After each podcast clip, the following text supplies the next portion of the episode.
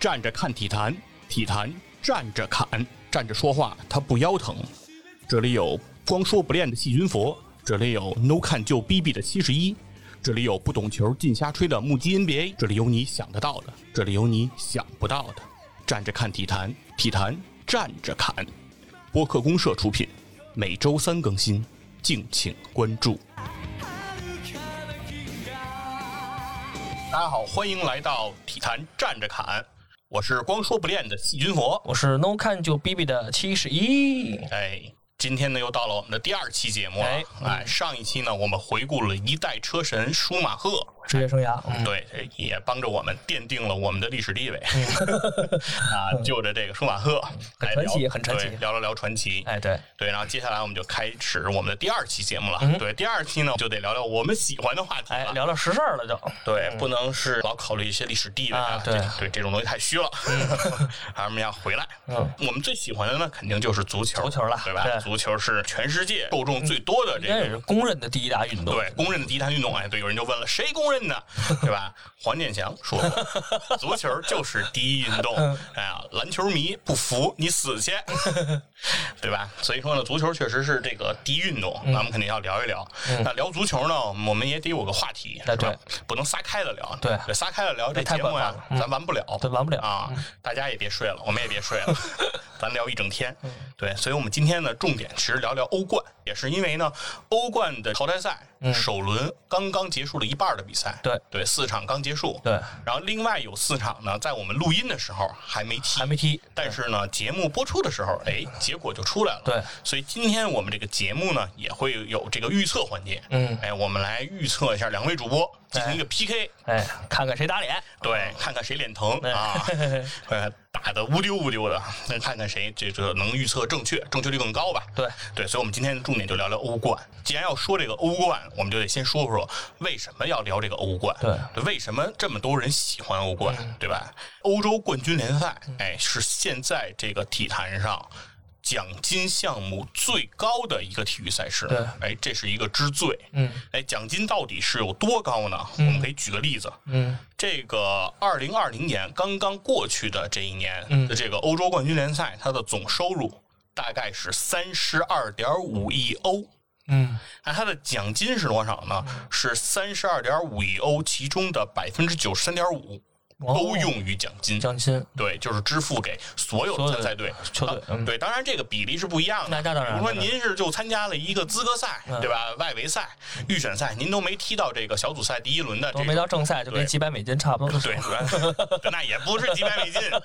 那也是大数，对嗯对吧？人家这一下二十多亿啊，是不是？所以说这个奖金都是很丰厚的。对对当然您要最终夺了冠，哎呦，哎那就那真的是不一样了海了去了。那所以说一直有一个说法，就是在这个欧足联的这个俱乐部赛事中，嗯有这个欧洲冠军联赛，还有这个。叫欧洲的那个欧联杯，对这个欧联比杯赛，对对吧？然后这两个比赛呢，当时就被人形容为什么呢？这个当时的法国队报啊，嗯有一个形容，我觉得非常的生动。他说啊，就是相当于像你上飞机往左走就是欧冠，哦往右走就是欧联。啊啊，就是说往左走就是奔头等舱， ，VIP 通道。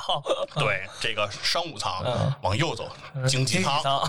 所以说，只要你能打欧冠，哎，这都是说白了，钱是大大的有啊。对，那所以说，每年其实这个各国的这个联赛当中，争夺欧冠席位也是一个如火如茶呀、对啊，大家这个争夺也是非常的激 烈。这是牵扯到钱啊，这不是那不不是闹着玩儿的呀，这个对，就是为什么阿森纳执着于争四， 对对吧？反正第一我们是没戏了，是吧？嗯，就是说前四名踢欧冠 嘛，对吧？所以就执着于这件事儿。那所以也说一说这个欧冠的这个历史啊。哎啊欧冠开始迄今啊，也已经很多年了，嗯好几十年。但是呢，虽然好几十年，冠军一共只有二十二支球队，其中皇马最多十三回。嗯哎，头五回全是人皇马的对嗯啊，所以一共也是十三回，最近有来三连冠，谢谢独占鳌头啊！对独占鳌头啊这个是别人都比不了。嗯，哎，后边第二名，哎对，，就是其我实们一就最熟爱了的，，对，AC 米兰七次已对已经落了皇马一半儿了，对 已经落了一半儿了对，，差了六次了。对对对，对，但是后面就追的就紧了。哎，这正门对，进了，紧随其后的就是拜仁和利物浦，嗯，六次哎，分别是六次。对，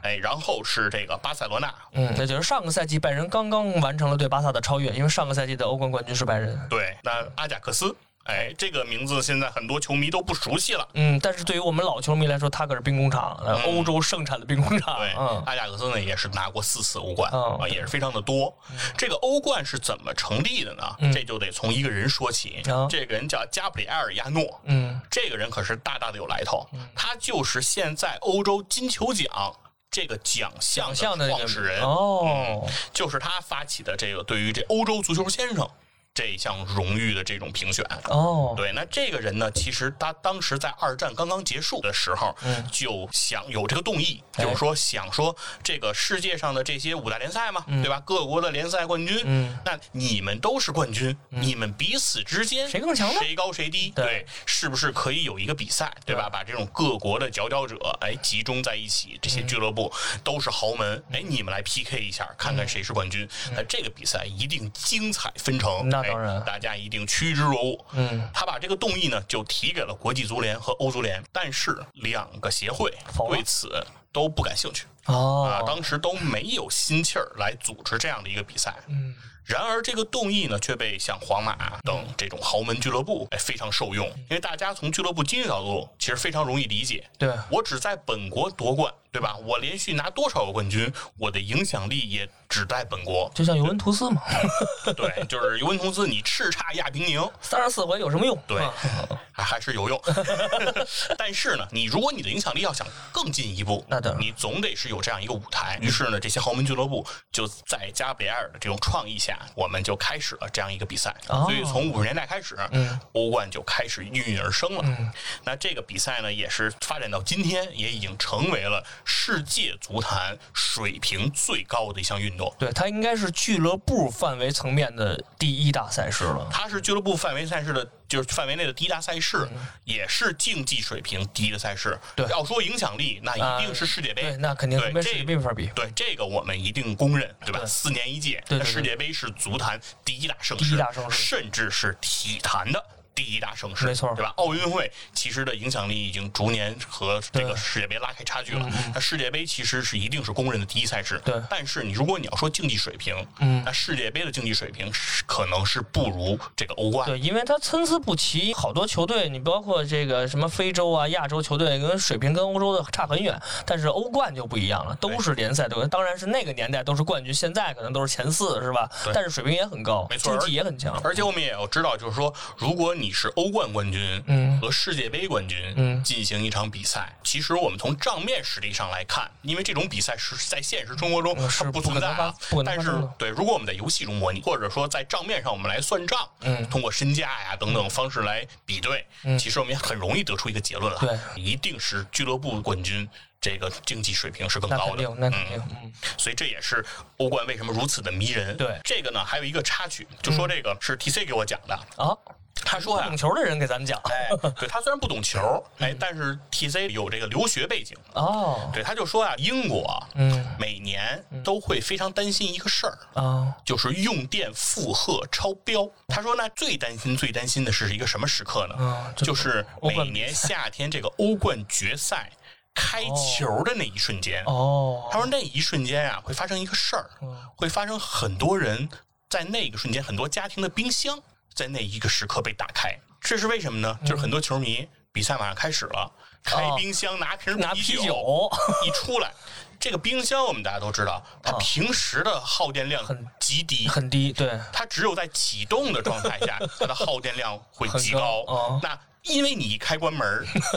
冰箱就都启动了。对而全英国的冰箱都会启都动有可能在那一时刻启动， 嗯，一下就会造成一个极致的用电高峰，极大的用电负荷 对，嗯这个用电负荷经常会导致英国跳闸是吗很多城市对，甚至半个城的停电。所以说，由此就已经可见啊，这个。欧冠的这种影响力和魅力，对对嗯对对它是非常之巨大的。那所以说呢，我们今天就想跟大家也是好好聊聊这个欧冠，哎，哎，也聊聊我们印象深处的这个欧冠是个什么样的情况。嗯嗯嗯对。那首先我们先回顾回顾我们最深刻的那个欧冠记忆。好，对，这类来先说一说。嗯，那我就来先说一个。行，你先说一个。我对于欧冠的这个记忆、嗯最深刻的，就无外无乎这个一九九九年五月二十六号的嗯那一场比赛了，被称之为叫诺坎普奇迹。对嗯这场比赛发生在的两支球队之间，其中一个是来自德国的德甲巨人、拜仁慕尼嗯拜仁慕黑尼黑，那另一个呢就是这个来自英超的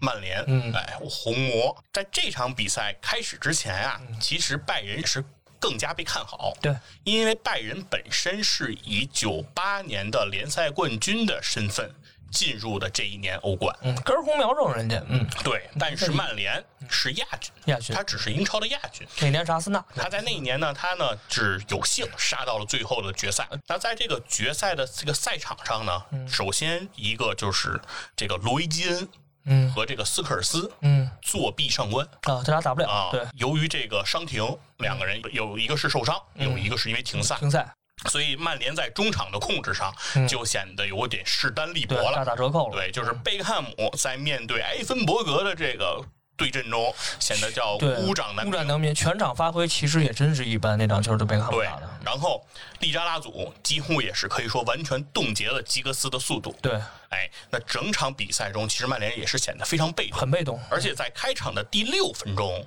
巴斯勒的一个任意球，嗯，就攻破了舒梅切尔的十指关，被无数吟诵过这个丹麦童话的这 个传奇门将，嗯，在那一刻被人攻破了十指关，对哎，曼联先失球了。之后呢，其实曼联在整个比赛中，甚至说你都看不到他有扳平的希望。对他没有什么机会，那是然后比赛呢来到了第六十分钟，嗯哎，这个时候呢，曼联换上了一个老的前锋，嗯啊哎，叫谢林汉姆，嗯，有点秃顶了，已经当对，年当时的这个已经是老将的谢林汉姆三十多了吧？被换上场了，然后紧跟着呢，八十多分钟。哎哎，换上了另一个娃娃脸儿的前锋，刚换上一个老的，我们又换了一个娃娃脸儿嗯我是一个嗯的，年轻的，对，索尔斯克亚，这两个人登场了。就在索尔斯克亚登场的不久，嗯哎时任欧足联主席约翰松，嗯，就已经离席了。哎，哎，离开了自己的这 VIP 包厢，哦那为什么呢？嗯，他要做准备了。哦对因为拜仁已经领先了时间这么长了，对吧？几乎整场比赛了，嗯，而且看不到希望，这对看不到曼联的希望，所以说约翰松要做准备 了，要准备给拜仁颁奖了，啊颁奖去吧对，嗯要把欧冠奖杯颁给拜仁了。去做准备之前呢，他路过了当时的鲍比查尔顿爵士，当时也是曼联的曼这联个。的主席，对曼联的名宿吧，啊反正是名宿对名宿反正是绝对的名宿，对对对嗯吧？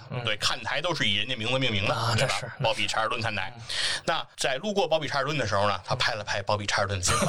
以示安以慰，示安慰，先说哥们儿，咱明天再说吧，是哥们儿说这个老爵爷，哎，也不容易嗯哦啊，这么大岁数啊，跑到诺坎普见证一场失败，失败啊你的心情想必不是很 好。啊咱们来年再战，来对，年再战，对啊，带着这种几分愧疚之情啊，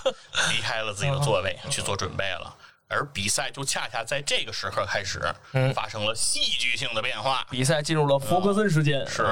这个时候呢，是一个界外球，嗯，呃，不是一个角角球角角球球，对，由这个曼联队中的这个定位球大师大师嗯啊，大卫大卫贝贝克克汉汉姆，哎，罚出这个角球，云月温都，啊，对，然后冲入禁区抢点的人，其中就包括这个舒梅切尔。哎，我们曼联的这个门将已经不守门了，嗯啊，已经来到人家禁区了，对嗯哎，试图抢点来攻进一球。因为在历史上，舒梅切尔是打进打进过头球的这种头球的，对嗯所以说舒梅切尔赛后接受采访也说，我当时就是想要复制这一时刻，啊哎，以我的过人身高，对吧？整个禁区里没有人比我高，嗯对卡恩也没有我卡高恩没。我高啊，只要我抢到点，嘿，就是我的就要帮助曼联来来夺取胜利。对这个角球发出之后，由于舒梅切尔的存在，搅局了，嗯拜仁的这个小禁区内，哎，是一片火海。乱做一锅粥啊啊，，搅和的是一塌糊涂啊啊，乱七八糟啊！当时这个时候，将就发挥了这种还叫什么“人老了肩，马老了滑”是吧？ 兔子老了，它也不好拿呀，是吧？谢林汉姆捅了一脚，对，经验极其丰富，嗯在乱局之中捅了一脚，哎，就这一脚捅射攻破了卡恩的大嗯门。曼联在这一时刻起死回生，看到了这种希望的曙光，嗯因为在最后时刻扳平比分了，扳平比分就意味着还有希望，还有希望嗯对吧？还有加时赛的可能，我们还能有赢的可能性。对而拜仁在这一时刻其实受到了一个大大的打击，对，嗯都已经准备庆祝胜利了，对吧？都连欧足联主席都做好准备了，都拍人家了，是不是？对就是我们的了。结果嘿，结果这时候真是迎迎头痛击吧，当头一棒。嗯，但是这当头一棒其实并没有真正还没完嗯打醒拜仁慕尼黑，拜仁队在之后呢，其实的表现还是有一些问题。就就已经乱了，对已经乱于了。是又被这个索尔斯克亚嗯抓住了机会，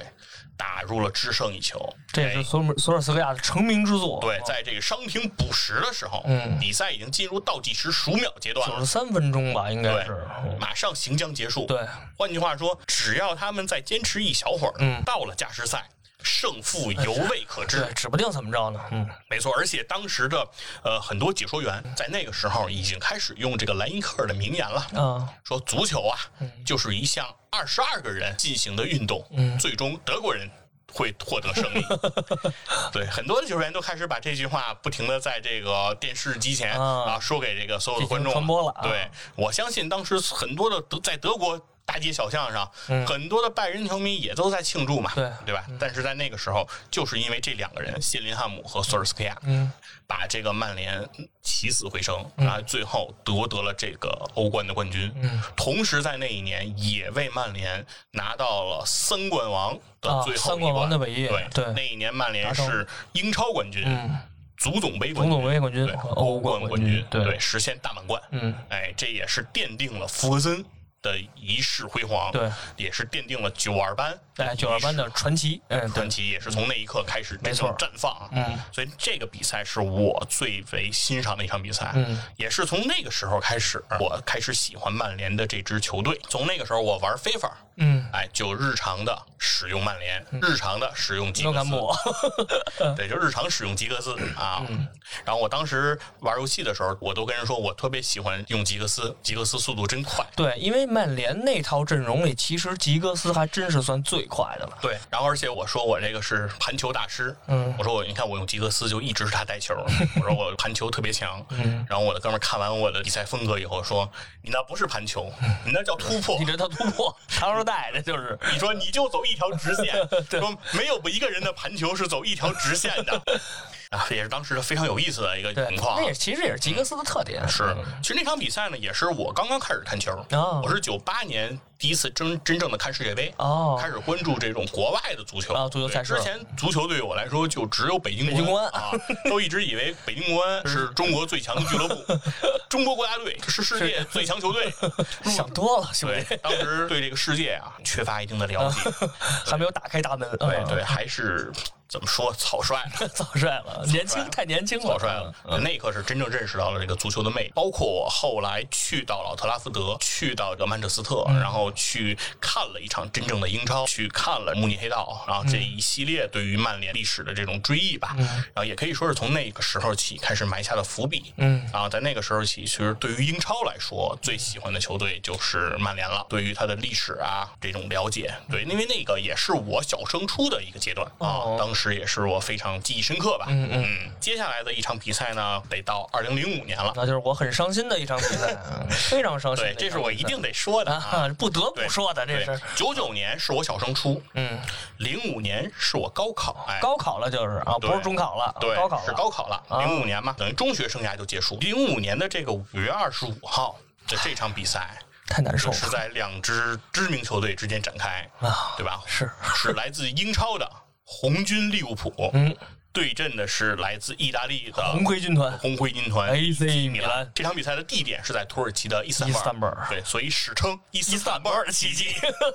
对，诺坎普奇迹就变成伊斯坦布尔奇迹了。这个奇迹比那个奇迹还奇迹， 啊，对，这个奇迹啊，太纠奇迹结、了太忐忑了。 对，所以我这场球得好好说说，好好说说啊。虽然认让真分析。 虽然让七十一非常的心痛，嗯但是我不介意在他的伤口上再撒一把对，盐已。经撒了好几把了，不在乎这一把啊。开场的五十二秒，保罗·马尔蒂尼，AC 米兰的传奇队长就打进了一球。头球吧，嗯，一个任意球头球，这个进球打破了欧冠决赛史上的最最快快最快进进球球进球记录。对对对因为开场五十二秒嘛， 52秒啊，感觉就是一猛子，对吧？嗯对嗯很多人。刚刚打开冰箱，那边那个英国那闸瓶儿起子对那闸还没修好呢，这边都进一球了对，。瓶儿起子还没找到，哎，还没有打开啤酒，嗯这边就进球了，一比零，哎，AC 米兰顺利的不能再顺利了。紧紧接着呢是二十三分钟，科维尔下场了。当时贝尼特斯给利物浦排出一套阵容，嗯其实是令很多人出乎意料的，嗯嗯就是因为他在中场派上了澳大利亚的攻击型中场科维尔，对，因为在这个赛季科维尔的表现并不好，嗯一直是受这个伤病的困扰，其实打的比赛并不多，嗯，但是呢，贝尼特斯呢一反常态，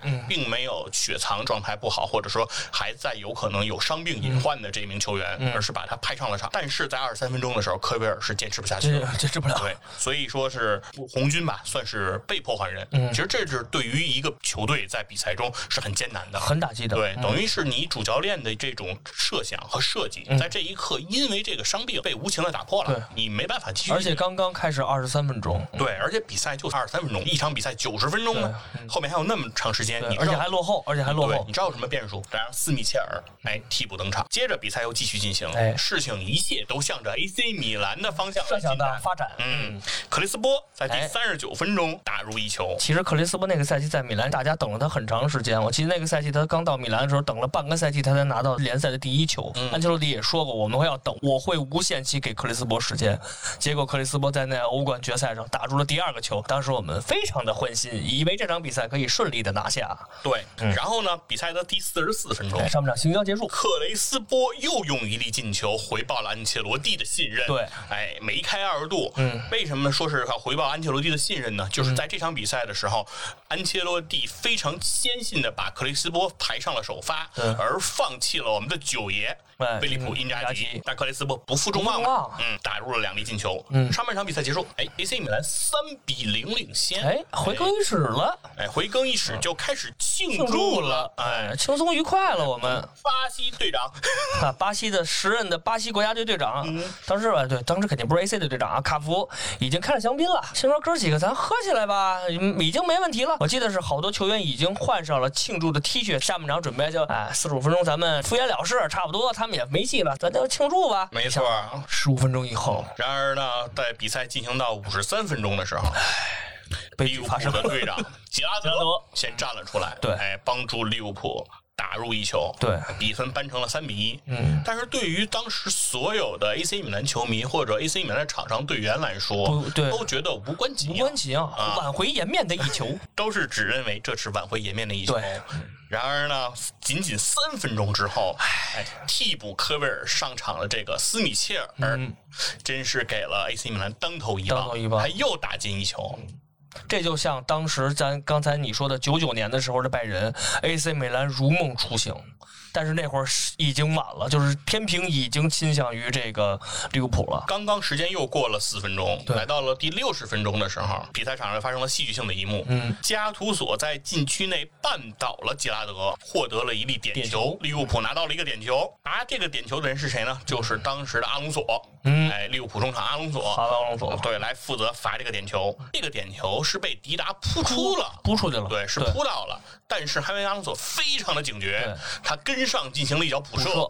三、比三平。AC 米兰在上半场建立的巨大优势，在这一刻七分钟之内啊哇有哦对，时灰飞间烟仅灭仅七分五钟。十三分钟第一个到六十分钟的第三个，对于这个的震惊，当时所有人都是没有想到的。对因为当时的人啊，还没有看过莱万多夫斯基的九分钟五球神作， 嗯对，所以大家当时都还比较年轻嗯啊，对吧？还比较肤浅，还没见过什么世面嗯对没有见过什么世 面。当时所有人都震惊了，说利物浦这是疯了吗？怎么搞的这是？啊，对，但是所有人当时呢也不那么担心 AC 米兰，对为什么？因为在比赛还有三十分钟，嗯对吧？比赛还没结束，嗯，在之后的这三十分钟比赛里，其实还有多次机呃，会。米兰的机会远比利物浦要多。对，米兰还有多次机会，其实可以拿下比赛。嗯，他们还是在不断的冲击这利物浦的这个大门。嗯，其实利物浦的处境也是非常的艰难。对在加时赛里，斯米切尔、卡拉格和加西亚啊，路易斯加西亚对，是吗这？三名球员相继抽筋，这个是足球场上常见的一个情况，对对就是在你抽筋很常见啊体能不支的情况下，你就会出现这个抽筋儿的情况，嗯对吧？这是很常见的啊。这三名球员都已经相继抽筋儿，就是利物浦人已经拼到了最后其。实卡拉格的身体素质很强了，没错儿，是也是有名的跑嗯不死嘛对，。跑不死。嗯，而另外的一名利物浦球员哈曼哦在加时赛中已经骨折，哦，脚已经骨折。嗯这个时候的利物浦其实已经拼到了自己的最后一滴血，对，但是米兰就是在这种情况下依然没能在加时赛解决利物解浦，决利物浦，于是比结赛果呢就拖到了点点球大战战，，点球大战就是最残酷的。对，对双方来说，这就是就没有一个技战术可言了。对，这就是一场俄罗斯轮盘赌。，对，可看心里了。没错，比赛就开始了。在第一轮登场的 AC 米兰射点球的球员呢，就是在加时赛登场的塞塞尔吉尼奥嗯塞尔吉尼奥，对，这是巴西快马米呀。兰的带刀后卫，对，然后这个利物浦第一轮的射手是哈曼，哈曼当时的脚已经骨折了，已经骨折了。对，但是塞尔尼奥呢，在面对杜德克的这种鬼魅的这个雀跃，嗯呃杜德克不停的在门线上进行这种左右晃动嗯对左右的晃动，挑逗这个塞尔尼奥，所以导致米兰的这名球员射失了第一枚射点失球，点球对但是骨折的哈曼依然完成了任务。打进了，啊，显示出了德国人的坚毅。嗯，在第二轮比赛中呢，AC 米米兰派出的球员是皮尔洛，哎，大师来了，哎，但是大师呢也没能大抵师也挡不大稳，对，也没能抵挡住这个杜德克的这个啊鬼魅的这个弹跳、跳跃这种舞蹈啊，依然射失了。 啊，对，对，然后西塞嗯有被帮利物浦哎打中了。西塞就是零二年在被咱们中国国家队踹折的那个前锋，嗯，对，政治将它政治 化。然后呢，这个时候利物浦就二比零领先啊了，在比赛中已经占尽优势。嗯，第三个登场的人呢是米兰的前锋托马森，哎，丹麦小伙，嗯丹麦小伙儿啊丹，麦小伙儿还是不负众望对，帮助米兰打入一球。对哎，然后第三个为利物浦登场的呢是里瑟，啊，里瑟这时候把球踢飞了，对，里斯尔嗯踢飞了啊。对，里瑟是让 AC 米兰的让也让我们燃起了一丝希望。没错，嗯因为接下来第四个上场的人呢，米兰球员对他都非常的放心。哎，就是卡卡，对哎哎，卡卡不负众望，还是打破了这个杜德克的这个防守，对哎，把球打进了。嗯，那同时呢，利物浦的斯米切尔顶替科贝尔上场，嗯哎。在比赛中打入一球，同时也在点球大战中很好的完成了自己的任务，对将球打进了。嗯，那第五个登场的就是米兰的核弹头，对，乌克兰核弹头舍舍甫甫琴琴科科也是我们最放心的。为什么把它排到最后，也是应对该是最放心的，因为点球大战的第五个往往都是最关最键重要的一个环节，而舍甫琴科在当时面临的情况也是重中之重。他这个球罚过去就就结束了。对，如果舍甫琴科这个球没踢进，嗯，米兰就此宣告失败。结果如果他进了，当然还得寄希望哎关于于啊滴红。答，对，扑出来红对，军的点球，那舍甫琴科有没有给迪达功成名就的机会呢？结果是呢，没有没有， 没有，舍甫琴科这个球是没有踢进的。他把责任揽到了自 己身上。最终因为舍甫琴科的这种点球的失误吧，嗯最后呢也是拱手将欧冠的奖杯送给了这个利物浦。利物浦就在这种跌宕起伏的状态中，上半场零比三啊，下半场三比三平，嗯加时赛熬到三个人抽筋，一个人骨折嗯的情况下，艰难的捧杯。啊，这我觉得也是所有的 COP 最兴奋和呐喊的时刻，也是所有米兰球迷最伤心的一因幕。为我现在还记得当年我看这场比赛的时候，零就是在那个伊斯坦布尔之夜，我上半场是非常的雀跃，也想拿下了，很轻松了。就上半场，其实刚才就像你说的，下半场当这个吉拉德打进第一个球，我真没在乎，我觉得就是挽回颜面嘛。米兰的当时的防守阵容，你们知道都有谁？内斯塔、嗯马尔蒂尼。斯塔姆斯塔姆那都是那都是世界顶级的中后卫，两个人都在米兰，我觉得就是丢一个球对于米兰来说无所谓。但是没想到七分钟过后，当真正打入第三个点球，当这个哈阿阿隆索打进第三个点球的时候，当时我就心灰意冷，我知道这场比赛有可能完了。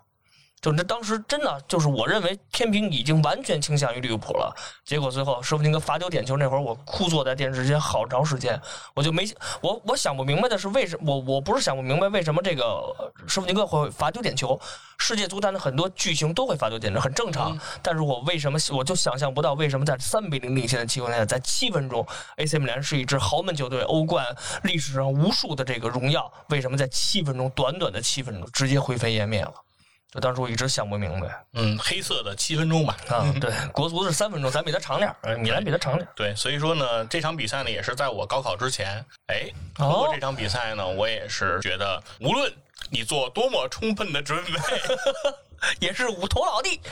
就是说也有可能会发生任何的事情。其实这个虽然呃我比你年长一岁嘛，就是零五年我已经大学了。这场比赛对我的影响，其实就是我认为在足球场上，包括在自己人生当中，就是你不管发生什么事儿，就可能前期特别顺，但是你你不要忘了后期可能会总会有一个磨难让你去经历。有可能你能度过那个坎儿，你就会在之后的人生会可能会更顺利。但如果是你度不过这个坎儿，有可能会这个事件就成为你人生的一个转折路。这是这场比赛其实给我人生为什么到现在。欧冠的历史上，这场比赛一直被人提及，一这场比赛也是我脑海里一场挥之不去的阴影，就是我永就是在我人生很顺的时候，我永远想到会有伊斯坦布尔的事件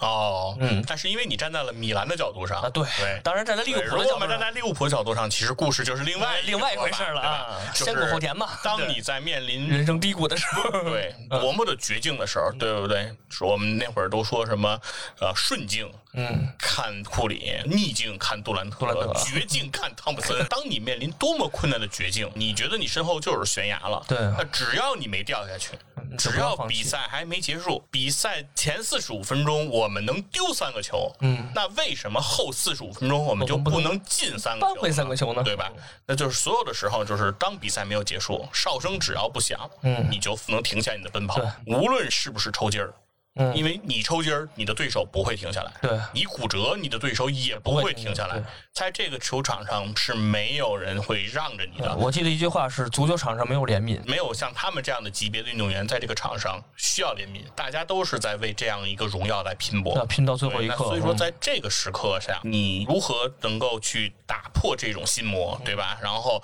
在面对这种竞争、面对这种压力的时候，然后能够继续的坚挺下来，嗯对吧？咬牙挺过来，拨云见日的那一刻，那就是杰拉德捧杯的那一刻。嗯，说这也是给我们人生的一些小小启示吧。对，七十一说说自己的这个回忆吧，其实刚才赶紧拨乱这反会儿正一下这。会儿也说了两场了啊，这两场其实也是我个人来说非常意义重大的两场比赛。但是在零五年伊斯坦布尔我们失意之后，两年之后，我们在雅典同样面对同样的对手 AC 米兰，终于完成了利物浦的反击。嗯，卷土重来。其实那场比赛可能大家印象比较深，那会儿舍甫琴科已经不在 AC 米兰了，当时是卡卡单核带队。之前在淘汰赛阶段，卡卡一个人拖着米兰战胜了曼联，有可能大家有印象的话，在老特拉福德我们二比三。嗯输了那场比赛，但是卡卡一个人的表现非常出众。我记得第二个进球，当米兰打入第二个进球的时候，卡卡一个人突破了曼联两个人的防守，是两个人撞一块儿了。嗯，然后卡卡一个单刀，当时老特拉福德死一般的寂静。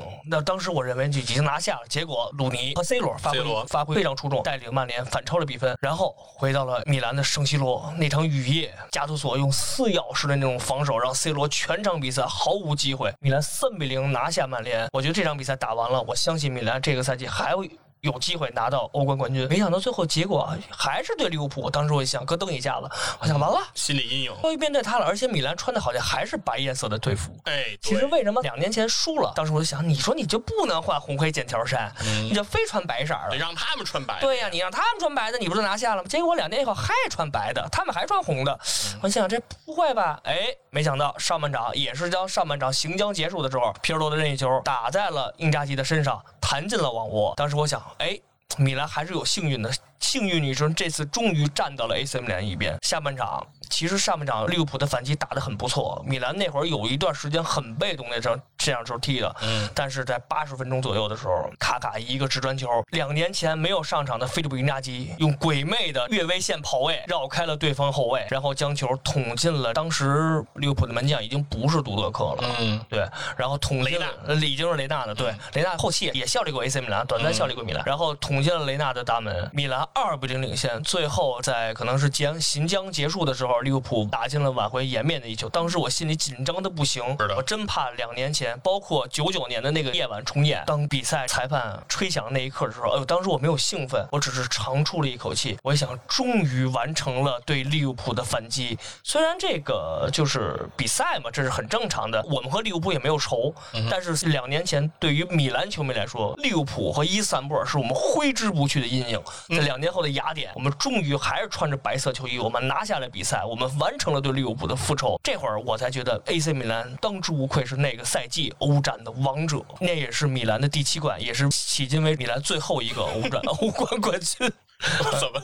说着说着该哭了？ 两千零七年的事儿了。对2007年的说到今天，感觉还像发生在昨天一对，样。现在我还能回忆起当时好多的比赛的细节。对，当时菲利普·因扎吉的怒吼，嗯当时的感受。菲利普·因扎吉在进完第二个球以后，跪地在脚旗怒吼的时候，你能看见他的唾液在口中分泌，而且整个的面部表很亢奋情青筋暴起。对，很亢奋的。平时一向英俊的九爷，嗯在那一刻显得无比狰狞。其实他狰狞起来很可怕。对，所以说也能看出来是欧冠给我们带来的一种深刻的影响吧。对嗯啊，无论是它的跌宕起伏，然后它的每一个一分一秒的揪心，嗯就是让你感觉不能有一刻松懈，或者说你的注意力不能一刻从球场上离开。对你不知道你离开之后会发生什么，转瞬即逝的这种伟大的感觉就。恨不得带人跳舞师看球，就不敢起开，你就你真不知道起开以后会发生着什么。嗯，对，反正这也就是我们浅尝辄止吧。对嗯的一些欧冠回忆，然后也不能聊太多，因为毕竟这种回忆说起来就是没完有没时了候了，对，没边没沿因为儿我们了。嗯还有跟之前跟军佛聊的时候，还有很多比赛印象都很深刻，但是都说的话，我们可以单做一期节目了。我们今天呢就先到这儿，随时以后还是有我们还会更新的，因为欧对冠还会踢嘛。有很多机会。既既然呢，我们也说到了说欧冠的首轮，哎在新一赛季的这个首轮淘汰赛刚刚结束四场比赛哎，已，经然后结束一半了现在就来听一听七十一，来我们做一个简单的评述吧，简单评述吧说说我们这四场比赛的一个情况。对，嗯首先是这已经进行完的比赛，焦点战，巴萨主场对大巴黎的比赛嗯，。巴塞罗那对哎巴拉巴迪，巴萨主场是在诺坎普输了个一比四、嗯啊！这场比赛我后期看完了全场，巴黎全场压制巴塞罗那。哦巴萨其实没有什么太好的机会，虽然在二十多分钟的时候巴萨提前领先，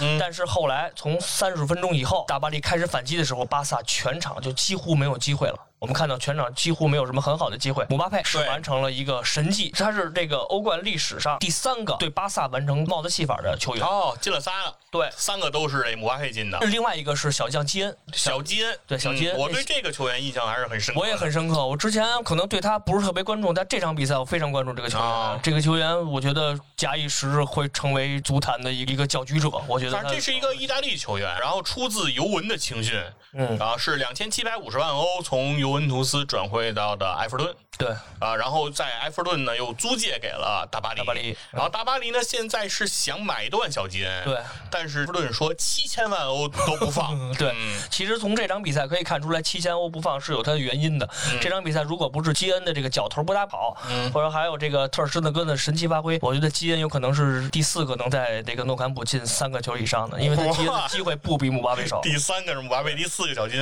然后发生在同一场比 赛中，巴萨又酿一惨案。呃，我们其实刚才还聊到，就是姆巴佩进了这个、呃巴萨三个球，这是历史上第三个，前两个是谁呢？分别是这个九七年的阿斯普里拉以及当年的舍甫琴科。哦，历史上只有这三个人面对巴萨能完成帽子戏法。另外还有一个，这个想聊一下，这个在欧冠历史上没有球队能在主场落后三球的情况下完成逆转。巴萨其实已经把巴萨逼入到一个绝境，但是我们相信这个历史嘛，只是会被打破的。欧冠改制以后，历史上还没有一支球队能完成这个欧冠的卫冕，没想到皇家马德里完成了一个欧冠的三连冠，对吧？但是我们踢完这场比赛，我们想到了四年前，在一六一七赛季，这个也是欧冠八分之一决赛，当时也是这两个球队碰面。对呀，对，第一回合呢，巴黎在主场赢了个四比零。嗯，啊，巴黎觉得我已经一只脚迈入了八强，没想到在第二场比赛，也就是说次回合，在诺坎普的较量，巴萨血洗巴黎一个六比一。是的，对，当时其实好多人在。一比四踢完了以后，好多球迷，包括巴萨球迷也相信我们还是能完成这对于巴黎的超越。但是我们客观的评价一下这场比赛，巴黎没有内马尔，内马尔是在之前的法甲联赛当中受了重伤，哦要休息四到六周。那内马尔打不了，这也是内马尔离开巴萨以后第一次回到诺坎普。没想到因为他重伤，他比赛不了，有可能两场都比赛不了。嗯其实，在比赛开始之前，大家都比较看好巴萨，但是没想到这场姆巴佩完成了神迹，嗯，而且一六一七赛季，大家可别忘了，当时巴萨是什么状态？嗯那可是梦三巅峰的时候，是的，有那 MSN 那会儿是所向披靡，天下无敌。所以说他们能完成六比一的神迹。到现在，巴萨是一个什么状态？啊嗯这个内马尔已经去了巴黎，然后苏亚雷斯已经去了马竞，也发挥不错。那梅西孤掌难鸣，而且法蒂也伤了，你现在没有什么人能完成这项任务。而且在比赛上半场三十九分钟的时候，发生了一个非常重要的细节，就是在中场格里斯曼一个丢球，姆巴佩突入到禁区造成了一个角球，罚角球很平常，嗯，但这会儿收收音收到了皮克对于格里斯曼的指责，哦皮克比较严厉，中间带着脏话我就不能说了，嗯比较严厉的指责了前场球员，当然也就指责了格里斯曼，说你一定要控好你脚下的球，嗯不要老丢球，找好球的感觉，别给我们后场造成很大压力。嗯，结果格里斯曼也反击了，说你闭上你的嘴，好好看着球。皮克同时又反击到，你老这么丢球的话，我们后场只会很疲于奔命的跟着球跑，我们会很被动。这时候巴黎马上就要罚角球了，朗格莱站出来说：“大哥们，咱稍微消停会儿，咱好好好看好来球。”其实这个细节呃，有可能是因为疫情的影响，因为没有观众的声音，有可能我们会听到这样的一个球员一个对话。其实这个球员对话是很正常的，但是在这种前提下，巴萨在这个赛季动荡不安，这个巴托梅乌的辞职，包括梅西的出走，之前不久又闹出了梅西合同的这么一个闹剧。其实对于巴萨来说是很艰难的。其实对于梅西来说，我多说一句，梅西他这个赛季可能在赛季结束之后肯定会离开巴萨。哦，他的最后两个下家，全世界能买得起梅西的只有两个球队，一个是巴黎圣日耳曼，一个是曼城。嗯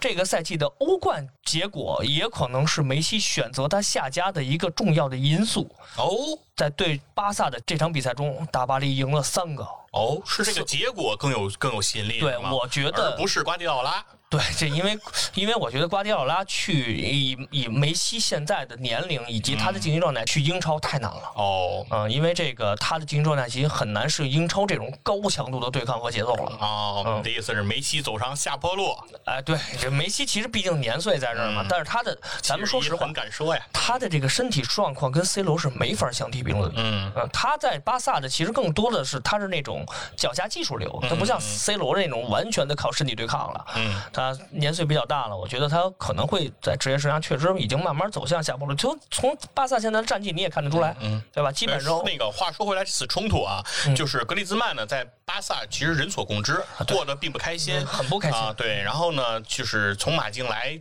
到巴萨呢，并没有就是像别人想象的一样继续对自己的辉煌对，嗯他很有意思啊。跟他发生冲突的这个皮克，跟他也有一个小故事啊。哦就当时这个格里兹曼还在马竞的时候，嗯其实是跟马竞闹出过要转会的这样一个传闻。哦但是闹完了以后呢，那个当年那个赛季，格里兹曼没选择走，嗯就还留在了马竞。然后为此呢，嗯那个格里兹曼为了重重表忠心，哦拍了一个纪录片儿，就是哦关于自己在马竞的这样一个纪录片儿。哦，我好像知道对，这然事后儿。拍这个纪录片的这个出资方、老板是谁呢？嗯是匹克。拍完这个片儿，格里兹曼 格里兹就就来就来巴巴萨巴萨对，反正也是也是很蹊跷啊，也是很蹊跷啊，嗯很搞笑的事情。然后，当然今天呢，皮克又对这个格里兹曼算是恶语相向，也可以看出来吧，巴萨也是多事之秋。对，而且巴萨其实确实这个赛季更衣室比较乱，嗯，因为巴萨今年确实也不太平稳。行，嗯，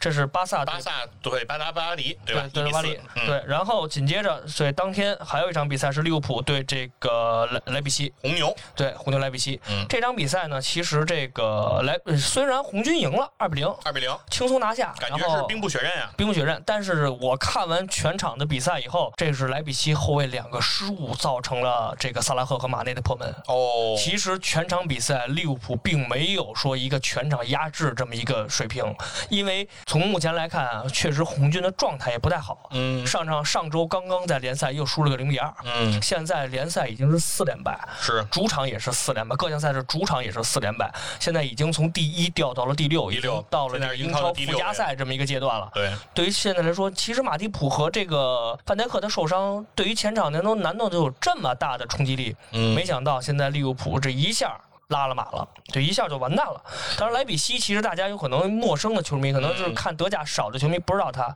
莱比锡现在高居这个德甲第二，而且好像追拜仁追的还很追凶得很啊，紧。对，嗯因为拜仁上周是刚刚二十号刚刚输给了法兰克福一比二，嗯是现在在比赛相同的这个环境下，现在莱比锡仅仅落后拜仁两分。对，莱比锡这个球队的身价呢，它是五点四四亿欧，对上场阵容。嗯这个利物浦全队的身价呢是十点七亿欧啊，对有可能几乎嗯前三个就基本上能占这个莱比锡全队了。是几乎两倍啊。对但是在这场比赛中呢，虽然主场反正零比二落败，嗯，我们也很难期待说莱比锡红牛会在安菲尔德 上演一个奇迹。，对，基本上应该是没有什么机会嗯的。但是我觉得应该莱比锡很可能会还还会给利物浦造成一些麻烦，因为现在是利物浦的境况确实很不好。嗯，然后咱们下一场比赛就聊到了这个多特，多特多特对蒙德塞维利亚和塞维利亚，嗯，对这场比赛是多特主场拿了个三比二、嗯赢下了这个塞维利亚。其实塞维利亚主场，啊，是对，塞维维利亚不好意思主场塞维利亚2-3输给了2-3多特蒙嗯德输给多特。这场比赛啊，无需多言，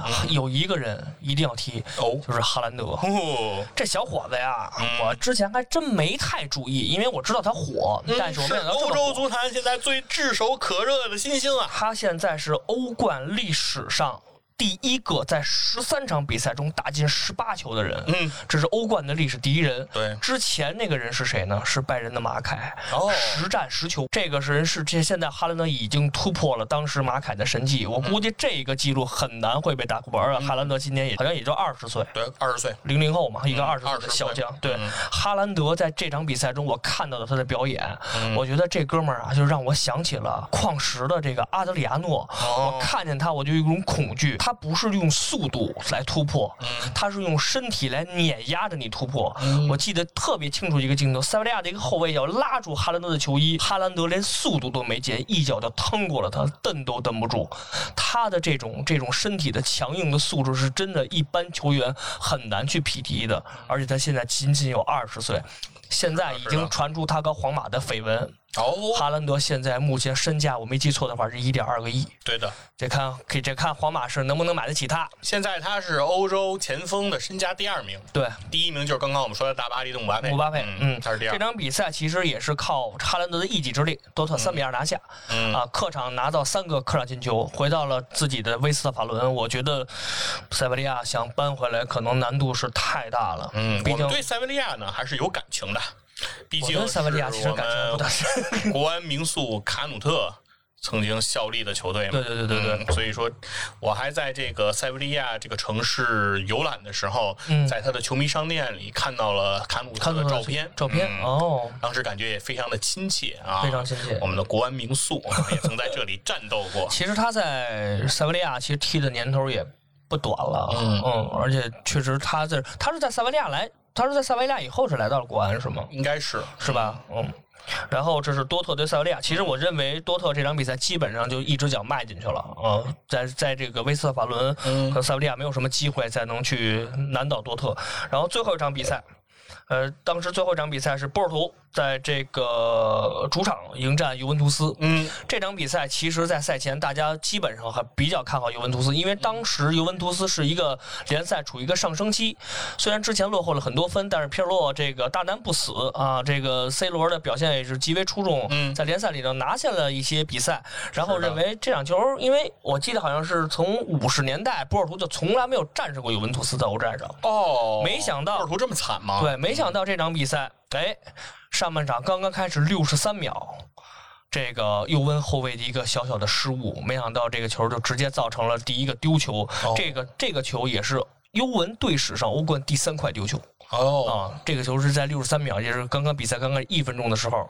这个尤文的这个第一个丢球，结果在下半场第一分钟，在比赛的嗯四十六分钟，这个贝尔图在右路，在也是在这个尤文的左路打出了一连串精妙的配合，最后也是攻破了这个尤文的这个大门，嗯尤文二比零落后。然后这场比赛其实我觉得啊，有点点儿背，哦嗯为什么？因为在比赛行将八十分钟左右的时候，嗯尤文有一个点球。哦 C 罗有个点球在禁区内，结果裁判没吹。其实那个球争议还是比较大的，我认为其实那个球应该是判点球的，但是裁判没吹。哦是对 C 罗的犯规吗？对，哦是一个手球还是一个犯，还是一个犯规？我是真印象不大深刻了哦。反正是这个 C 罗其实当时情绪很激动，一因个为当时争议判罚。对，因为当时是一比二落后嘛，嗯，然后这个也没吹，呃这个比赛进行曲，后来尤文就没有扳回来，结果是尤文一比二输给了波尔图。尤文可能是近五六十年吧，五十年左右第一次输给波尔图。这也是让可能会让这个皮尔洛下课一个重要因素。如果嗯，在二 P，因为如果在这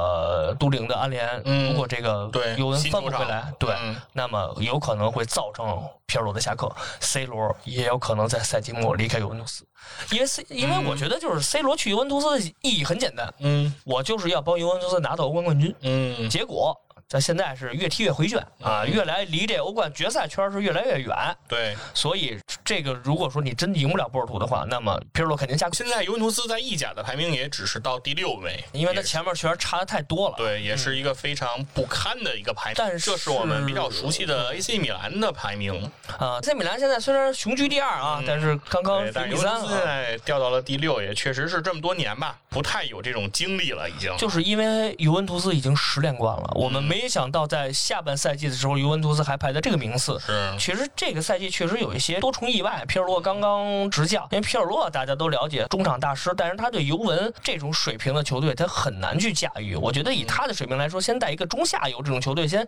锻炼一下自己，就像阿莱格里一样，你先锻炼一下自己，然后再跳到这个平台上。你跟 C 罗当年同场竞技的时候，你想到了若干年以后，你只讲 C 罗的教鞭吗？你觉得你以你的能力能控制住尤文图斯的这个更更衣室？其实我觉得足球比赛主教练一个层面上是对于一个球场比赛的把控，另外一个就是控制好更衣室。为什么齐达内的皇马在皇马能力不行的时候能拿到三连冠？啊嗯，就是完全能控制住皇马的更衣室。你拉莫斯再牛，你也不敢在我齐祖面前扎刺儿，所以皇马才能完成欧冠三连冠的神迹。嗯当然，现在我相信，其实皇马还会越来越好，而且现在确实是跟马竞其实差距也不大，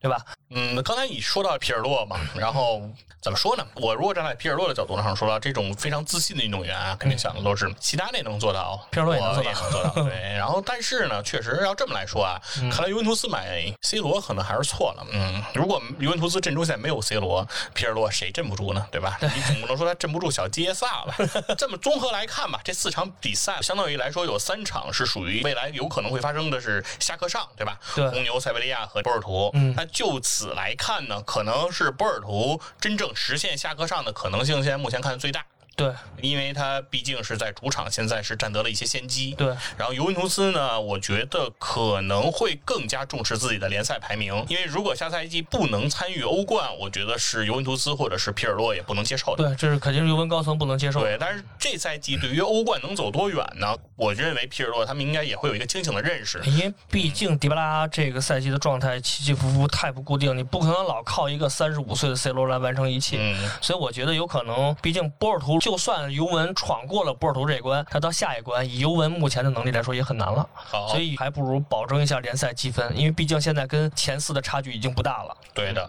那行，对于这四场比赛的评述呢，我们就告一段落了。对下面就开始我们打脸环节了啊，打脸环节了啊嗯大家都期待已久了哈、哎看看谁的脸疼。下面我们就开始预测啊。哎首先第一场比赛是马德里竞技主场对阵切尔西，第一场嗯已经开始比较难猜了有，点难啊。谁先说？军佛你先聊我聊先吧。嗯聊啊，那下一场你就得先说啊。行首先对这场比赛呢，我还是相对来说更看好切尔西啊。嗯，啊，主要呢，其实是因为什么呢？两个球队的情况来看呢，半斤八两。对现在呢，就是从身价上来讲，啊，马竞是八点七三有，嗯啊，切尔西是八点零七有，啊，切尔西略低。略低。对，但在联赛中呢，切尔西呢排名第五，然后马竞现在在西甲是排名第一嗯领先。对，相对来说看上去呢，好像是切尔西落入下风。嗯，啊，但是呢，切尔西阵中有一名球员，哎我非常的欣赏，是吗？这名球员他有一个高贵的名字，嗯叫亚布拉罕。亚布拉罕现在还打得上吗？亚布拉罕哎，但是这名球员我觉得他年轻啊，啊，对，对年轻冲击力确实可以。对年轻有为，而且进球率是非常高的。对没错啊，如果登场啊，我认为他是可以创造一些奇迹的。对，所以我还是认为切尔西呢是有机会啊，给西蒙尼的球队制造一些麻烦。嗯，对因为我觉得，首先马竞从他的实力上来说，我不认为他在西甲配得上现在头把交椅的这样一个名次，对，因为这个赛季确实西甲比较乱，嗯啊是嗯这也是一个乱象。乱中取胜。嗯所以说，我还是更倾向于切尔西。你可以说说你的想法。比分你这有一个猜测吗？比分咱们就不猜了吧，啊我觉得就猜胜负猜是吧对比分的可能性呃，太低了。没有 啊，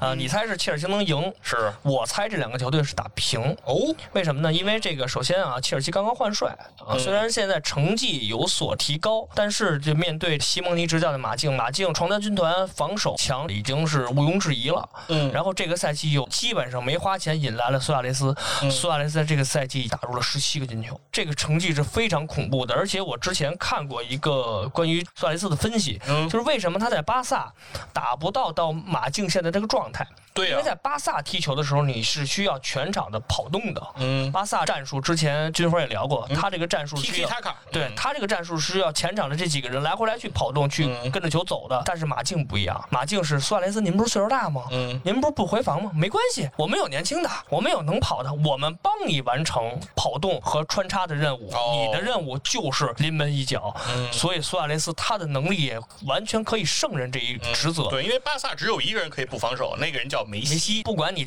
腕儿多大，内马尔你也该去跑跑去。对，这个在马竞不一样，马竞现在段雷斯就是这马竞的梅西啊，嗯我想干嘛就干嘛，我想射门我就可以射门，无限开火权。对于马竞来说，这个苏亚雷斯会相对轻松。嗯我认为，如果马竞没有什么大的伤病，菲利克斯再能发挥的出众一些，那么我坚信马德里竞技首先拿下与切尔西的这场比赛。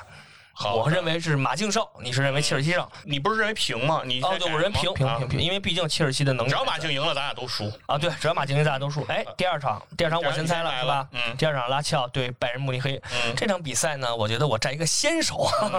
拜仁现在毫无疑问是这个德甲第一啊，嗯虽然刚刚这个输给了法兰克福，但是也是仅仅领先两分。嗯但是拉齐奥近况就更不一样了，拉齐奥现在意甲排名应该是第五。你要说从纸面上来说，跟拜仁没得踢，但是拜仁有一个坏消息，嗯就之前传出了这个阿拉巴。嗯基本已经确认，在联赛赛季末将会离开拜仁，哦去皇家马德里。对于拜仁来说，这个肯定不是一个好消息，但是对于对手拉齐奥来说，拜仁大莱万的能力，莱万多夫斯基在这个赛季各项赛事已经打入了二十五个进球，嗯我没记错的话。所以说，以这种能力来说，我觉得拉齐奥很难对拜仁慕尼黑构成威胁。这场比赛，拜仁慕尼黑肯定会全取三分。嗯这是肯定会获胜因为拜仁肯定赢了。对，你也认为拜仁赢吗？那我就不能跟你一 样，跟都一样的，咱就没有什么可聊的了嘛。这个东西你要再不一样，你能猜出什么来？我啊，在这场比赛中啊，我可能会压拉齐奥哦去赢拜仁。嗯，这是一个淘汰赛的首轮，对是拉齐奥的主场，对拉齐奥吧？主场嗯在罗马打这场比赛，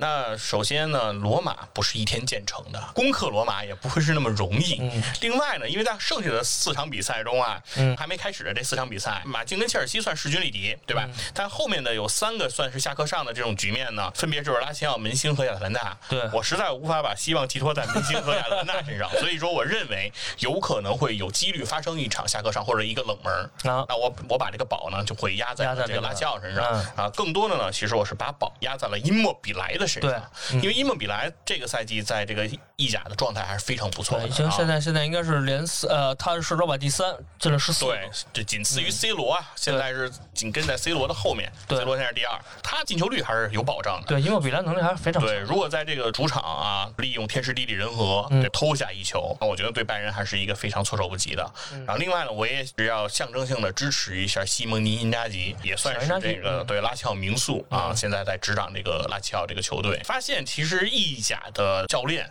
现在也是逐渐年轻化，嗯，在我们年轻的时候看球的这些球员，纷纷走上了教练岗位，也是期待他们能创造一些奇迹吧。嗯啊，把票投给拉齐奥吧。啊，刚才有个数据需要更新一下啊，嗯莱万多夫斯基拜仁的这个中锋了啊，在这个赛季已经各项赛事打入了二十九个进球，他在德甲已经进了二十六个。 嗯，不影也就是不影响我的判断。也就是说，其实这两个人也是这场比赛的一个胜负手、嗯啊，到底是这个莱万进球多呢，还是伊莫比莱进球多呢？嗯哎，咱们哎比赛时再看。来看一看。然后下一场比赛呢，就是一场啊，可以说对该我嗯先说了又啊，这你就占先手了呗。门兴拉德巴赫你肯定猜门兴啊，我觉得。对曼城啊，哎这场比赛呢，首先啊，毫无悬念，那对，我必须压曼城。嗯 啊，这个没办法。虽然作为一个曼联球迷，但我一定要以这个理性的对对待这场比赛，理性地分析嗯啊，一定要对分是析对这个，一定是要压曼城的啊。毕竟这是一个二点七一亿欧身价的球队，嗯对阵的对面是一个十二点八亿欧的球 队，零头都比他多，嗯是吧？所以说这个没办法说，但是这个比赛我觉得还是有点说头啊嗯的。是首先啊，在这个曼城阵中啊，我非常看好一名小将啊，啊，是叫福登，福登吧，对啊，一名中场。中场，哎啊，这个赛季已经打入十一球对，并且有六次助攻，没错儿，啊，这个我觉得是一个非常精彩的表现啊，也是经验啊，这个也是应该曼城青训的一个出品。对这个曼城，我觉得不仅仅现在是一个花钱大户了，嗯已经开始打造自己的豪门底蕴了，对。已经有自己的青训，可以挖掘出这样出众的这个球员。原来曼城给我们的印象就是暴发户对，啊，就是靠钱堆，嗯，靠石油嘛，啊靠石油嘛，嗯嗯，结果现在人曼城也能自己发掘一些人才，是这是他迈向豪门的这么一个必经之阶路啊段，对嗯对对对，，所以说这点呢也能看出这个迪奥拉这支球队的希望吧，也不仅仅是在今年吧。嗯对我感觉未来想要逾越曼城，可能也是越来越难了。梅辛格拉巴赫也比较有意思，也是有一名小球员、嗯啊，引起了我的兴趣。嗯这名球员他有一个高贵的姓氏啊，嗯他叫图拉 姆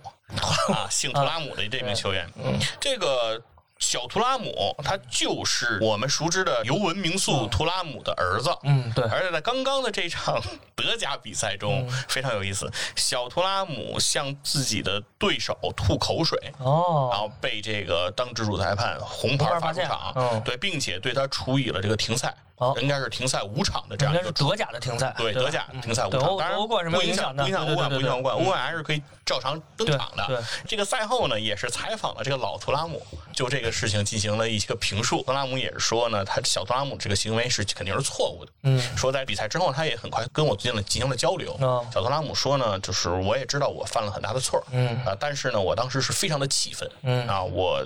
无法控制自己的情绪，嗯所以向他吐了口水。但是我知道我的行为是错误的，嗯啊，老图拉姆呢也说他的行为是非常错误的，而并且也支持德甲对他的嗯这个处罚的判定，对，也支持媒体对他进行更加强力的监督，嗯希望他在这个体育精神方面能够更加严格的要求自 己啊，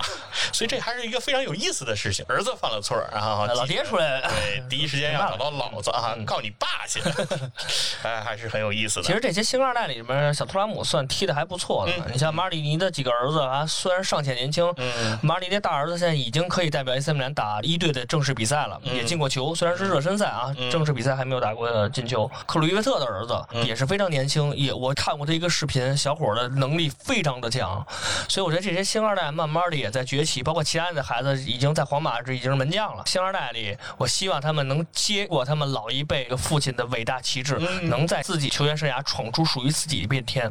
但说到曼城啊，我这聊一下，曼城最近这几场比赛打的对手可一个赛一个强，赢过利物浦四比一，热刺赢了个三比零，又之前的这两场比赛刚刚打完埃弗顿赢了个三比一，然后又拿下阿森纳。这几场比赛对于曼城来说，这一段时间比赛可以说是非常艰难的，嗯但是他们全拿下了。面对这个在德甲排名不高的这个门兴，德甲现在目前门兴排在第八，又没有什么机会。我虽然均分已经开了曼城胜，嗯当然我也不能跟风走了，嗯对吧？你得猜门兴，我猜平啊，我我绝对不能把 宝压在门兴，没法儿怎么压啊！这么压的话，我失误率太高了，哦我只能猜平，我现在没有别的办法我。们也可以一样我。不一样，啊我就要追求不一样好啊！好好，然后就是第一轮的最后一场比赛，嗯，马上最后一场了。也是我个人认为比较难猜的一场。哎呦，你这这场还难猜吗？啊对，亚特兰大对皇家马德里。嗯，虽然从纸面上来说，亚特兰大毫无机会，可能比拉齐奥对拜仁还大，哦，但是我为什么坚信亚特兰大不能取胜？嗯，最起码我能保平。为什么？为什么？就是因为亚特兰大这个赛季的状态是太出色了。哦，虽然他现在联赛排名不高，亚特兰大联赛排在第四，落后了国际米兰十分，但是他给球队的压力是很大的。呃，我说一个题外话，上个赛季二零二零年 AC 米兰全年输过两场比赛，嗯，二零二一年到二月份 AC 米兰已经输了四场球，啊，就最重要的一场球是在主场圣西罗 AC 米兰零比三被亚特兰大踢爆。哦，从那开始，AC 米兰进入到了我认为的下坡路。在刚刚结束了一场比赛中，又 AC 米兰又是零比三输给了这个国际米兰。那场比赛我对亚特兰大两球我看了全场，亚特兰大球这个赛其实我看过几场，他两边两个边翼位的能力非常的出众。嗯，打的 AC 米兰在上半场在二十七分钟亚特兰大进球之前，AC 米兰毫无能力能攻过自己的半场，两个边翼位一直压着米兰打，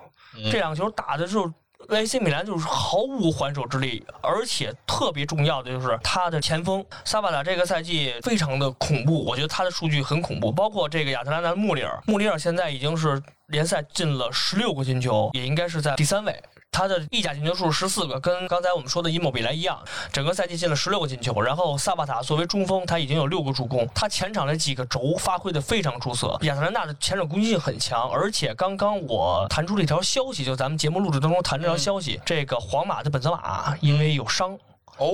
已经是确认了有伤，然后可能参加不了这场欧冠的比赛。又要让本泽马背锅了嘛？对，嗯本泽马左腿内收肌出现伤情，可能缺席下场欧冠。这有可能是皇马放出烟雾弹，有可能阻击住皇马， ，OK，有可能会获胜，真不可能是平。所以我认为亚特兰大可能会获胜，不你最终压了一个亚特兰大赢亚了特吧，兰大赢。哦，对比赛对我来说变得简单了。那不一定，军佛呢？军佛，你是觉得肯定是皇我马现？在要说到这个亚特兰大老鹰啊，得看看看特雷杨特特雷雷杨杨的表现特雷杨嗯啊，对，看特雷杨的三分球 啊，是不是可以拉开比分啊？这不开玩笑啊，其实我觉得我就是压皇马吧，因为毕竟呢，我的下课上我已经选完了， 我就选了拉齐奥了，我不能老让他出现下课上。其实，在第一回合已经结束这四场比赛，下课上的情况发生了两个，一个是巴黎对巴萨，一个是波尔图对尤文，所以在下半程的话，也有可能是两个下课上。巴黎怎么能叫下课上呢？巴黎没有鸟样儿啊。嗯，那在比赛开始之前，大部分专家包括球迷都认为巴萨能嗯有机会，毕竟还在诺坎普，巴黎没有什么机会，对吧？没想到，哎，一个四比一血洗，嗯，所以说基本上虽然从能力来说和从球迷账面账面来说，可能不算下课上，但是从这个当时的竞技状态，因为毕竟少了一个轴嘛，嗯，所以说有可能也也会存在一小部分下课上的状态。你认为就是皇马了，嗯对吧你不用再做自我安慰了。我们现在可以总结一下我们的这个选项了啊。哎对，切尔西对马竞，我的压注是切尔西胜，那七十一的压注是平局。平局嗯嗯，然后这个拉齐奥对拜仁，我压注拉齐奥，七十一压注拜仁，对啊，这是一个头对头的 PK。嗯，门兴格拉巴巴赫对曼城，七十一压平局，嗯我压的是曼城胜。这个亚特兰大对皇家马德里，我压皇家马德里，而七十一去压了亚特兰大。我可能就是最没有悬念的，应该就是第三场曼城对门兴。嗯其实这场球虽然我没办法压了门兴，但是以这个曼城现在的状态和纸面实力来说，嗯其实门兴毫无办法。吧，一切都在等我们节目播出的那一其刻实就会出揭播晓出的了。嗯时候，如果说周三、周四的话，基本就这轮欧冠也结束了，对啊大家我们都也能能看出看这到个状态了看看谁能赢吧。最后的一个猜想，也是我们最后一个环节了，啊。就是说一说本赛季的欧冠，你认为最终谁能捧得大耳朵杯呢？呃，毫无疑问，嗯，拜仁慕尼黑，哦，你认为是拜仁慕尼黑最终可以夺冠嗯啊？这么看好德国人？对，嗯因为从曼城虽然说是英超的豪门，嗯现在竞技状态也很好，但是曼城没有拿过欧冠冠军。这点是非常值得人去瞩目的。嗯有的球队，包括大巴黎也一样，虽然大巴黎在上个赛季只差一步，嗯，最后倒在了拜仁面前。嗯我觉得有的球队它是有底蕴的，有的球队是有捧得这个欧冠的能力，不光是能力，就捧得欧冠这个基因的。嗯但有可能，我觉得曼城还差一些，哦他可能还需要再积淀一些。我觉得这赛季拜仁其实从各个层面来说没有什么问题，所以嗯我觉得如果今年还是照这个状态进行下去的话，毫无疑问是拜仁。嗯，因为曼城你毕竟还要打联赛嘛，你你现在联赛还排名第二嘛，你还有压力嘛，对吧？那你认为呢，军峰？那我肯定还是会更看好曼城啊。来，对，因为不管从账面上来说，嗯还是从这个呃球队对于夺冠的饥渴度来说，嗯对，刚才你也说了，就是一支球队他没有得到过欧冠，对，对，但是我这正认为他们没得到过欧冠，所以他们才对这项荣誉有一个更加的饥渴。嗯，那肯定，对吧？瓜迪奥拉呢，也更需要在曼城的这个欧冠的奖杯来证明自己，对证明自己不是靠巴塞罗巴萨那的的体系对成就的自己，而是我瓜迪奥拉在哪嗯儿，哪儿就是体系。梅西。并不是我成功第一助力，或者说是必要条件。嗯我是可以在没有梅西的情况下，也能够夺得欧冠的人。对只有他实现了这一步，他才能完成对自我的超越，嗯他才能完成世人对他的这种重新的定义和评价。所以他一定是急需这样一个欧冠冠军的。嗯那从他的队员上来说呢，德布劳内也需要一个欧冠的冠没军错来去证明自己。他要跟莱万要争金球，也就靠欧冠。对对他要跟莱万去争夺这个金球，那他一定也需要要这个欧冠的冠军。对同时，即使在比利时国家队队内，嗯他要想知道拿到这个老大的地位，嗯那他也需要欧冠的冠军对。没错如果他没有这个欧冠的冠军，他还是在阿扎尔之下，对吧？我们也都知道，作为低地国家的代表，比利嗯时是国家队其实是一个空前不团结的国 家队。那在这个国家队里，谁能够有话语权，就显得尤为的重要。对那在二一年也即将开始欧洲杯，嗯，那在欧洲杯的舞台上，谁是在代表比利时出场的话事人？嗯那对于德布劳内来说非常的重要。那我认为拿一个欧冠的冠军来去堵出悠悠之口，嗯能够成功的扛起比利时国家队的这杆大旗，那对德布劳内来说异常的重要。所以因此，综合综上所述吧，就是队内的，当然其他的所有球员，我认为对这项荣誉的饥渴度都是非常高的，都一样那大家既然在这种局面下，我觉得曼城会爆发一下自己的这种潜力吧。另外一个呢，从对阵情况上来说，已经在第一轮淘汰赛抽到了，我不知道是可不可以说是最理想的一个对手，嗯，门兴布拉德巴赫，可能这是所有的球队中大家最希望遇到的最想对遇到手，的因为对目前来说，这是在联赛整个的排名中，这应该是最最低低的一个了。对而且从球队的身价来说，也应该是非常低的一支球队了。嗯而曼城的整个身价，刚才都说了，零头都比人家多。既然这种局面下，你在前面的路已经相对坦途的时候，那我认为曼城是有机会能够嗯对嗯拿到这次欧冠的冠军。而且相对于英超冠军来说，我认为瓜迪奥拉更在乎的对实际上是欧冠的冠军。如果说最终没能夺到这次的英超的冠军，可能瓜迪奥拉并不会感到非常的遗憾，嗯对因为那个已经拿过了。嗯对，没有拿过的永远才是最香甜的嘛。我觉得也是，瓜迪奥拉对于瓜帅而言来说，这个赛季有可能欧冠冠军远比英超冠军对他来说要重要的多。嗯所以他有可能会说，曼城走的比较顺的话，在欧冠有可能他会为了欧冠放弃英超，没错这有可能的。所以说呢，欧冠的话题对我们所有人来说，其实都是球迷热衷的讨论的话题。对非常希望啊，各位听众，呃，各位欧冠的球迷朋友，嗯能够在我们这期节目的评论区进行一个留言。哎当然是要评论一下是到底谁赢了，对吧？谁的脸更疼，对吧？对谁究的竟是细菌佛还是七十一？嗯对你更支持谁啊？你更看到了谁的结果令你啼笑皆非、嗯啊？同时呢，也希望你们可以针对谁最终能捧得大耳朵杯，谁能够真正问鼎欧洲，然后做出你们的判断。这个呢，到时候就不是我们两个人的 PK 了，对吧？是我们所有人所有的一个人以大 PK，因为届时到了今年的五月份，我们揭晓这个答案的时嗯候，让我们来看一看最终是谁猜对了。最后是啊文兴格拉达巴赫。 好，那就是一个非常有意思的话题了。门兴格拉德巴赫三十年老球迷们何在？嗯，好，那非常感谢大家收听本期节目，也感谢你们支持体坛站着侃，再见。下期节目再见。 Time after time, I've done my sentence, but committed no crime.